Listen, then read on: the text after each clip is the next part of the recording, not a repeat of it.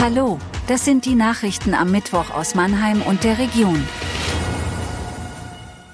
Lauter Knall auf dem Waldhof, Bienenwohlauf nach Attacke, Weinheimer Kerwe. Böller angezündet und auf den Balkon geworfen? Nachdem ein lauter Knall am Samstag Anwohner auf dem Waldhof aufweckt und aufgeschreckt hat, gehen die Ermittler davon aus, dass es sich dabei um Feuerwerkskörper gehandelt hat.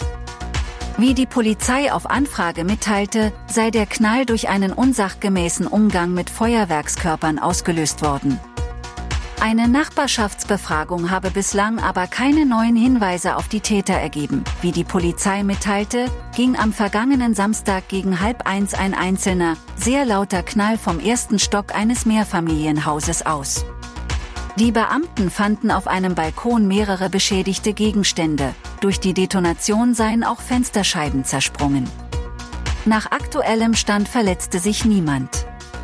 Zahlreiche Schaulustige sammelten sich an der Örtlichkeit. Zwei Zeugen hatten sich direkt gemeldet und von einem Gegenstand berichtet, der in Richtung des Hauses geworfen worden sein soll.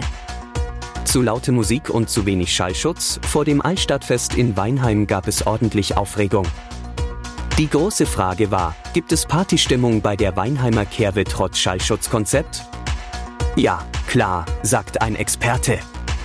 Tim Remark hat ein Schallschutzkonzept erarbeitet rund um die Frage, wie laut darf das Altstadtfest noch sein. Der Experte für Veranstaltungstechnik legte im Vorfeld einen Leitfaden zur Schallemission an der Weinheimer Kerwe vor, im Auftrag der Stadtverwaltung. Das Ziel war, die Lautstärke zu drosseln. Hintergrund sind die Beschwerden von Anwohnern, die sich in der IG Altstadt zusammengeschlossen haben. Nach dem Anschlag auf zwei Bienenstöcke in Heddesheim hat es keine Hinweise auf Tatverdächtige gegeben. Das teilte der betroffene Hobbyimker auf Nachfrage mit.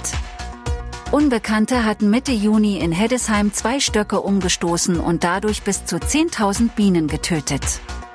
Den Sachschaden bezifferte die Polizei damals auf rund 700 Euro.